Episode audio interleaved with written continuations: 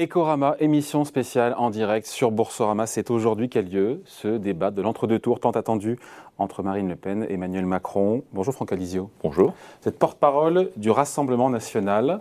Donc c'est le match retour aujourd'hui, ce soir. Elle joue gros sur ce débat. Ah, ils jouent tous les deux, gros. Euh, ils jouent tous les deux parce que s'il y a un match retour, c'est vrai que les Français ont voulu ce match retour. Euh, ça veut dire que les Français, peut-être, euh, se posent des questions sur leur choix d'il y y a 5 ans. Et donc, ils veulent retrouver les mêmes, probablement pour faire un autre choix.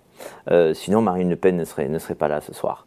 Euh, et puis, c'est deux, deux candidats différents. D'un côté, vous avez, euh, il y a cinq ans, un, jeune premier qui est arrivé, qui, a fait, qui nous a expliqué qu'il était le, nouveau monde. maintenant, il est définitivement la queue de comète de l'ancien monde. C'est un président sortant avec un bilan et donc avec un passif. Et de l'autre côté, vous avez une candidate qui, pendant cinq ans, en étant leader de l'opposition, a appris, a été au contact des Français, travaille sur des thématiques qui se sont imposées pendant cette campagne, mais qui étaient les siennes depuis 5 ans, sur le comme pouvoir d'achat. Quand je dis qu'elle joue gros, c'est parce qu'il y a ce ratage de 2017 qui est encore dans les mémoires et parce qu'elle a du retard aussi dans les sondages. Je pense qu'il y a de la pression sur les deux, peut-être un peu plus pour elle aussi de ce point de vue-là? Oui, nous sommes challengers, mais euh, l'idée, c'est que l'idée, elle vient avec une idée simple, euh, c'est-à-dire expliquer, exposer, décrire aux Français la présidente qu'elle sera et ce qu'elle fera. Voilà. Et l'être est aussi important lorsqu'on parle de la présidente de la République que le faire. Comment elle s'est préparée, Marine Le Pen, depuis 48 euh, heures? Il y a eu ah. des, des sparring partners, des débats à blanc Comment ça s'est fait? Elle s'est isolée avec des conseillers Comment ça se passe elle, dans la coulisse? elle a, pris, elle a, pris, sûrement le temps, elle a pris sûrement les 48 dernières heures, ben, et le week-end de Pâques s'est bien tombé, euh, pour, euh, pour, euh, pour y réfléchir. Mais en réalité, un débat comme le débat d'entre-deux tours d'une présidentielle, ça se prépare plusieurs, pendant plusieurs années.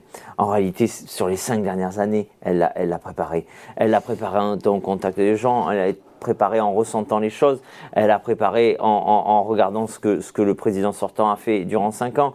Donc un, débat comme ça, ça se prépare en réalité depuis très longtemps. Et quand vous arrivez le, jour J, ben c'est tout, ce, tout, ce, tout ce travail pendant plusieurs années qui, qui est mis, qui Mais sans arriver aussi cramé comme elle l'avait été à l'époque. Elle l'avait dit d'ailleurs en 2017, elle était arrivée sur les rotules.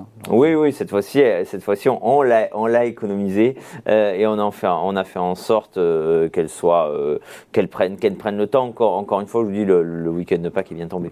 Elle se devra d'être euh, précise, de rassurer aussi cette idée de rassurer sur son projet Oui, rassurer. C'est pour ça que je vous dis, quand elle, quand elle, son but, c'est voilà, quelle présidente je serai et qu'est-ce que je ferai. À la fois son projet et à, à la fois euh, la, sa manière de, de, de présider. C'est ça qui rassura les Français. C'est tout simplement euh, sortir euh, notre projet et sortir la candidate de c'est plus que la caricature, de, de, de, des caricatures qui, sont faites, en particulier ces derniers jours. Mais là, il n'y aura que les faits. Hum. Est-ce que ce débat peut changer la donne?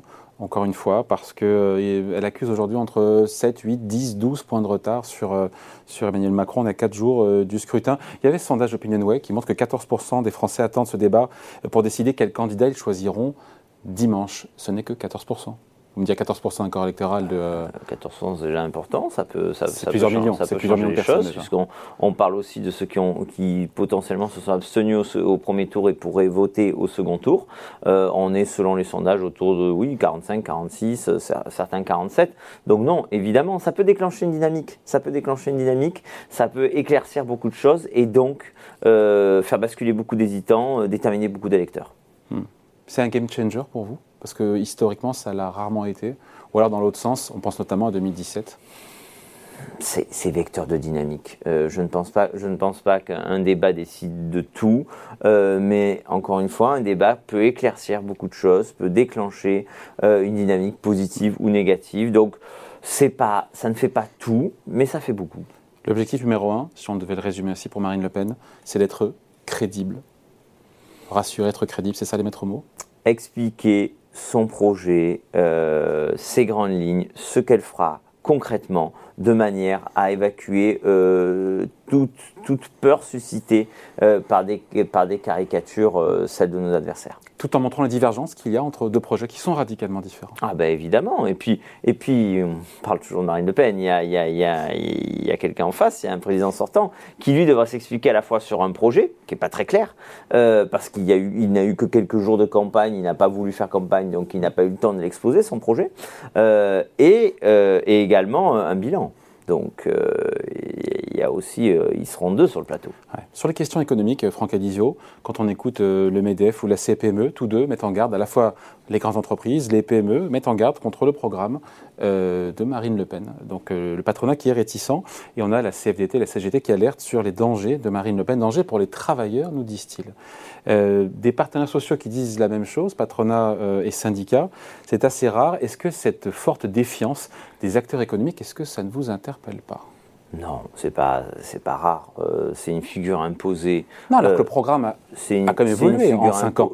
bah oui, mais manifestement ils ne l'ont pas lu. C'est bien la preuve qu'ils font des figures imposées euh, et que c'est pas du tout. Enfin, ils n'ont pas lu le programme. Nous, quand on a été reçu, quand Marine Le Pen a été reçue par toutes ces, toutes ces organisations, notamment la, la, la CPL Medef, elle a été très bien reçue. elle a été entendue. la manière dont elle a exposé son projet, manifestement, en particulier particulier à la CPME, euh, ne déplaisait pas. Euh, elle répondait à beaucoup de leurs préoccupations. Donc c'est pour ça que je, vous dis, c'est une, ce sont des postures politiques euh, d'entre-deux tours. et si, j'espère qu'ils l'ont fait, s'ils lisaient le projet, ils verraient bien que c'est un projet pro-entreprise. Alors évidemment, c'est plutôt sur les TPE et les PME, mais un politique, c'est fait pour aider ceux qui créent de l'emploi et de la richesse. Eh bien, ceux qui créent de l'emploi et de la richesse dans notre pays, ce sont les TPE et les PME. Lorsque vous voulez supprimer, c'est ce que propose Marine, la CFE, euh, ça change la vie pour nos indépendants, nos artisans, Cotisation nos, foncière, nos sur le foncier en fait. Cotisation foncière des, entreprises. tout à fait. L'ancienne taxe professionnelle, on va dire. Euh, et ça change la vie pour nos entrepreneurs, nos indépendants. C'est l'impôt de production le plus injuste et le plus débile. Euh, voilà. Donc rien que ça, ça change la vie de nos TPE et, nos PME.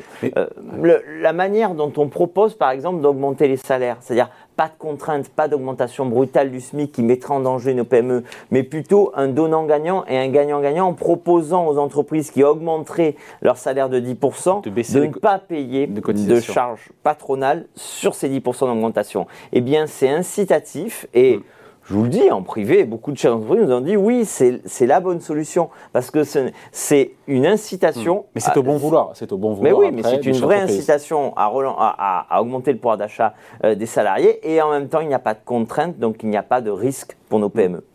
Pour celles et ceux qui disent avoir peur du programme euh, de Marine Le Pen, notamment un Frexit caché, un bras de fer avec l'Union européenne et Bruxelles sur beaucoup de sujets, qu'est-ce que vous leur répondez? Ah, euh, L'Union européenne, ce sont des États. Ce sont des États qui discutent entre eux, c'est une organisation interétatique. Donc lorsque la France décide euh, de faire évoluer sa politique européenne, eh bien elle en discute avec les partenaires. Et ce que l'on veut, c'est changer l'Europe de l'intérieur revenir à des principes comme par exemple qui, qui sont gagnants pour tout le monde en, économie. D'ailleurs, l'Union européenne est la seule qui ne l'applique pas. C'est la préférence communautaire, par exemple, privilégier nos produits et nos entreprises européennes et, protéger un minimum notre marché euh, par rapport à d'autres. Mais euh, sur l'idée de, de vouloir faire changer les règles de l'intérieur, quitte à aller au bras de fer, quitte à menacer de sortir si on s'entend pas? Comment on fait si on n'arrive pas à s'entendre avec des partenaires? On claque la porte ou finalement eh ben, on, rentre dans le rang Lorsque la deuxième puissance économique de l'Union européenne et la première puissance militaire et l'État, un État fondateur de l'Union européenne, euh, le veut discuter, veut discuter, il arrive à discuter. L'histoire de l'Union européenne, c'est 50 ans de discussion avec, avec, avec tous ces États. Donc il n'y a, a, pas de raison. Et beaucoup d'États partagent certaines de nos priorités. Beaucoup de peuples européens partagent euh, ces, ces, ces, priorités. Donc il a, enfin, ça ne peut sondage après sondage, étude d'opinion euh, après étude d'opinion, on voit bien que les Européens en général, les Français en particulier, ne veulent pas sortir de l'Union européenne, mais veulent une Europe des nations, c'est-à-dire une Europe où les États et les peuples ont davantage leur mot à mais dire. Mais si les partenaires européens ne veulent pas, ne veulent pas écouter Marine Le Pen, elle va jusqu'où? C'est une négociation. Dans une négociation, on gagne toujours. Hmm. Euh, dans, une dans, une négociation, on gagne toujours. Ça peut finir dans une impasse aussi. Tout là, je vous donne un exemple sur la Par exemple, on veut réduire parce qu'on considère que puisqu'il faut faire des économies euh, et puisqu'il faut arrêter de s'endetter, faire des économies. Faire des économies, si les collectivités, si l'État, si les agences de l'État, si tout le monde en fait, il faut aussi que l'Union européenne en fasse. Eh bien, on veut donc un rabais sur notre contribution nette, euh, c'est-à-dire ce que l'on donne en plus, enfin, qu'il n'y a pas de contrepartie 5 ou 8 milliards, à, l'Union européenne. Hein. C'est 5, 5, milliards que l'on voudrait, que l'on voudrait récupérer.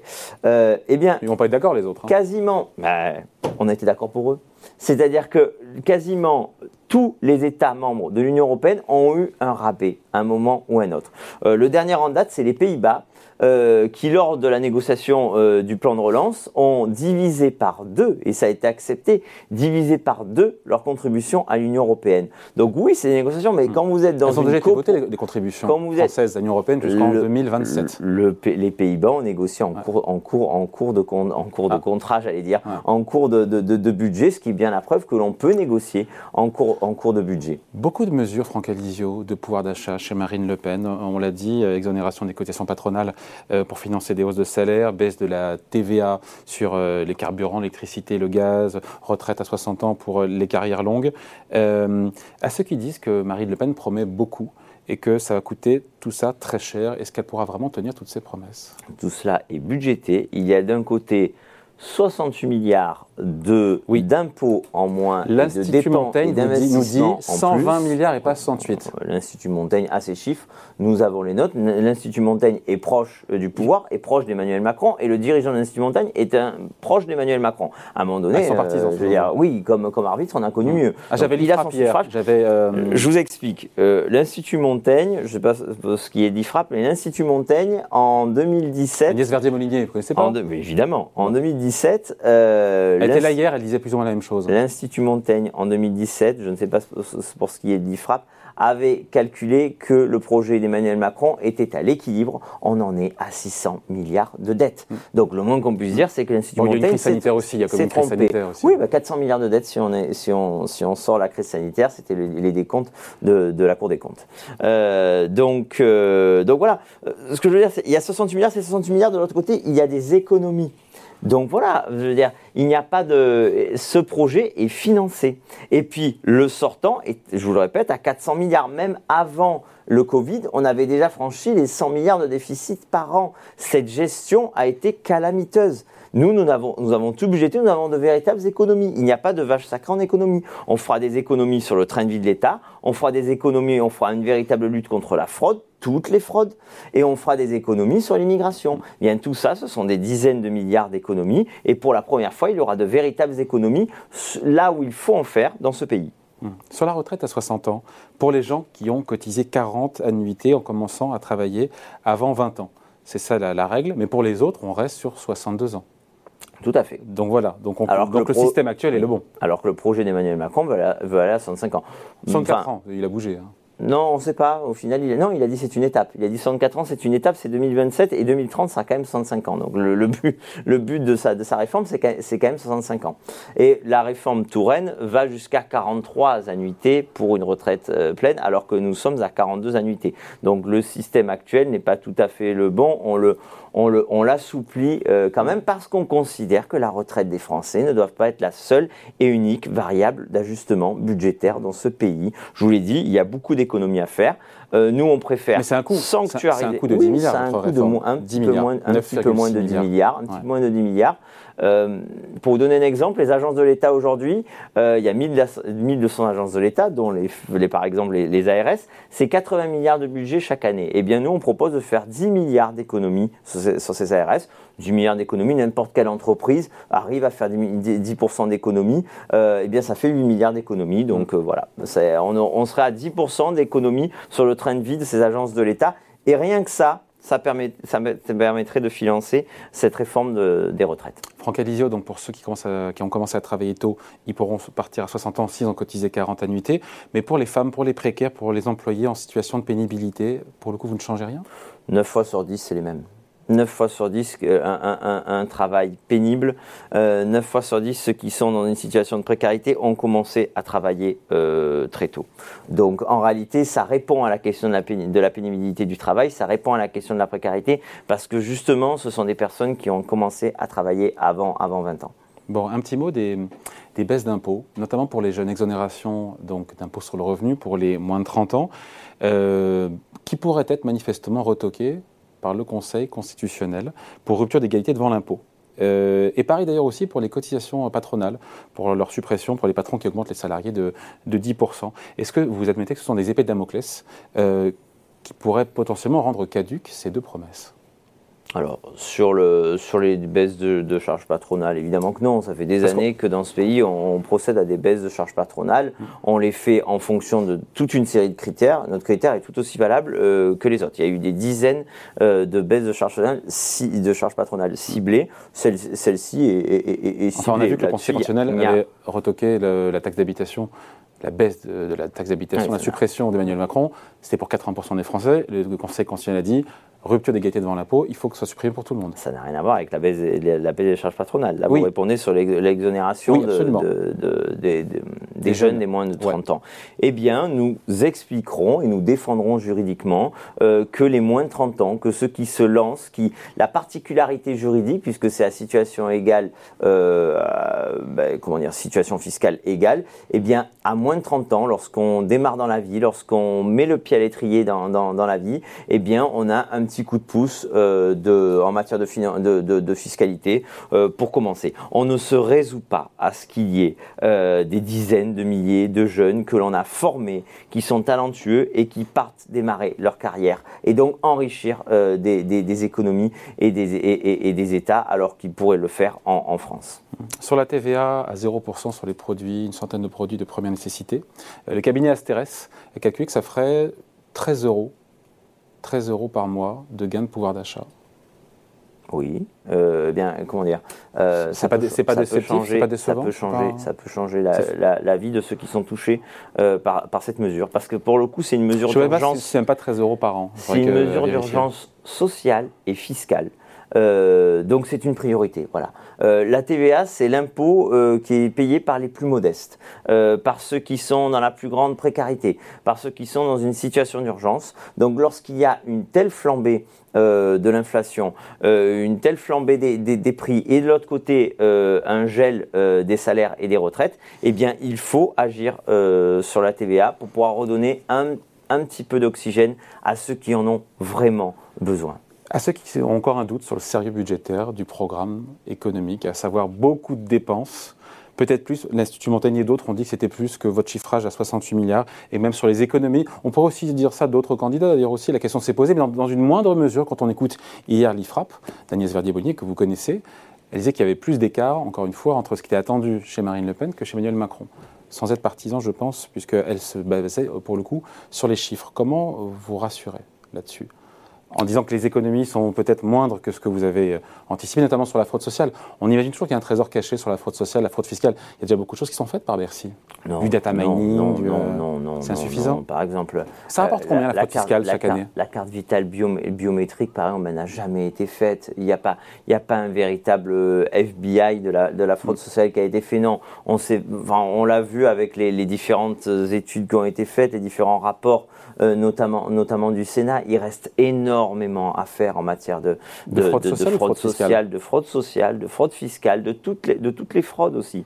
Euh, puisqu'il y, a, toute une quantité de, fraudes et lorsque vous fraudez, euh, c'est au plus modeste que vous le prenez, c'est au, au contribuable. Donc non, honnêtement, nous sommes sur un, un, projet qui a été, qui a été budgété, euh, qui est sérieux, euh, qui a vocation aussi à relancer la croissance dans notre pays, euh, à redonner une croissance forte, saine, durable dans notre pays. Et c'est cette croissance qui permettra aussi de, de stabiliser notre dette et de réduire notre déficit. Si vous ne relancez pas notre économie, si vous ne redonnez pas les moyens de, de consommer et d'investir aux Français et à nos entreprises, alors ben, rien ne sera possible et vous continuerez à avoir des dettes et des déficits. C'est un cercle vertueux. Mais il y aura toujours des déficits. C'est un cercle vertueux qu'il faut réenclencher. Il y aura toujours Avec de la croissance, il y aura moins de déficits et moins de dettes. Qui finance ces déficits aujourd'hui? Vous le savez, pendant la crise sanitaire, qui a financé ces déficits? C'est la Banque Centrale Européenne qui a émis de la monnaie pour acheter notamment, et pas seulement en France, des titres euh, souverains de la dette publique française, allemande, espagnole, italienne. La BCE nous dit quoi? D'ici l'été, je n'achète plus. Donc qui va devoir acheter Les investisseurs internationaux, les investisseurs étrangers. Et qu'est-ce qu'on voit déjà sur les marchés? Les taux d'intérêt ont déjà remonté. Je ne fais pas le lien spécialement avec Marine Le Pen parce que c'est un, un j'avoue, hein, c'est un mouvement qui est mondial parce que la Réserve fédérale américaine, qu'on explique largement ici tous les jours, remonte ses taux d'intérêt et a annoncé, parce qu'il y a de l'inflation, sortir encore une fois de ces politiques monétaires accommodantes. Est-ce qu'elle ne sera pas empêchée si les marchés financiers n'ont pas la même lecture que vous de son programme et qu'on voit les taux d'intérêt monter à 2, 2,5, 3% c'est de la fiction pour l'instant, mais on en prend le chemin. Est-ce que ça ne peut pas, encore une fois, altérer ou rendre caduque une partie de son programme? Parce que si d'ailleurs les investisseurs étrangers ne financent pas, euh, comment, comment on fait? Il faut bien que quelqu'un achète euh, nos, finance l'État français? C'est évident. Ou alors on des impôts, ce qui peut-être pas le évident qu'on hérite d'une situation c'est évident, bah, du fait de la mauvaise gestion d'ailleurs de, nos, prédécesseurs. Euh, par définition, ni vous ni moi, nous, nous, pouvons prévoir ce qui va se passer mm. dans les mois à venir sur la situation économique et, financière mondiale. Euh, ce qui est évident, c'est qu'on ne fera pas comme nos prédécesseurs. Voilà. On, ne trouve, on ne considérera pas que la solution, euh, c'est l'augmentation des, des, impôts. Ils ont baissé de 50 milliards d'euros Emmanuel Macron on reste les, vice-champions, pour être précis, les vice-champions du monde des prélèvements obligatoires, tout en ayant explosé notre dette et, notre, et, nos, déficits.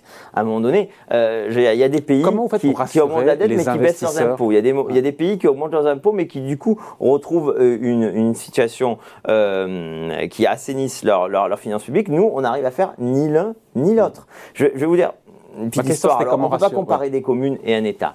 Mais la, majorité des communes que nous, nous avons, que nous avons gagnées en 2014 étaient en état de faillite, étaient surendettées, étaient quasiment euh, sous tutelle. Aujourd'hui, eh bien, la notation euh, de, de, la gestion euh, de, nos communes, par exemple Fréjus et Hénin-Beaumont, était quasiment, était quasiment en, sous tutelle, enfin quasiment en, faillite. Et aujourd'hui, leur gestion est reconnue par tout le monde, par les, par les notations bien meilleures. eh bien, ce qu'on a pu faire à l'échelle euh, d'une commune, la bonne gestion, le bon sens d'une bonne gestion qu'on a pu faire à l'échelle euh, de, de collectivités locales, eh bien on pourra le faire au niveau de l'État. Et donc, c'est le discours pour rassurer les marchés financiers, pour vous, dire voilà ce qu'on a fait en local, on le fera au niveau national, c'est ça le... Entre autres, évidemment, mais il suffit de voir notre projet pour, que pour voir que c'est un projet qui s'adresse aux entreprises, euh, un projet qui permet une relance, qui permet à, nouveau de mm. dégager des marges pour Mais qui va en bras de fer avec l'Union Européenne, et pour, ce qui pourrait effrayer les marchés, ce bras de fer potentiel avec l'Union Européenne. Vous avez remarqué depuis 10, depuis ans, ça c'est pas nous, euh, que les critères de Maastricht avaient complètement, euh, complètement explosé. Mm. Ils ont disparu. Donc à partir de là, sont suspendus sur 2022 et 2023. nous ne serons pas moins, nous ne serons pas moins exposés que les autres pays, nous n'aurons pas euh, moins de difficultés ni pas plus de difficultés. Nous aurons une politique économique différente, sérieuse et qui permettra de relancer la consommation et l'investissement dans notre pays, ce qui est la clé de la croissance et ce qui est la clé d'une maîtrise de nos finances publiques. Allez, on est quasiment à 25 minutes d'interview. Deux petites questions avant de se quitter. Un conseil à donner ce soir à Marine Le Pen? si j'avais un conseil, je l'aurais déjà donné. Euh, elle sait, elle sait très bien, elle sait très bien euh, faire ça, faire toute seule. Elle s'est reposée. Elle a, elle a, elle a réfléchi. Je lui conseillerais d'être elle-même. Euh, je le conseillerais d'être elle-même, de parler avec son cœur, euh, de, de, faire un, comment dire, de dire tout ce qu'elle a perçu sur le terrain, tout ce que les Français lui ont dit et la manière dont elle a construit ce projet et pourquoi euh, ce projet est celui qui convient à notre pays aujourd'hui pour le redresser. Vous serez où ce soir pour regarder ce grand débat Je serai avec elle. Je serai avec elle. D'accord, très bien. Bon, merci en tout cas. Franck Alizé au porte-parole du Rassemblement national. 25 minutes d'entretien. Demain, ce sera euh, pour débriefer, analyser ce débat. On sera avec Agnès Pannier-Runacher, euh, la ministre en charge de l'Industrie. Merci d'avoir été avec nous en direct sur Boursorama. Merci. Merci à vous.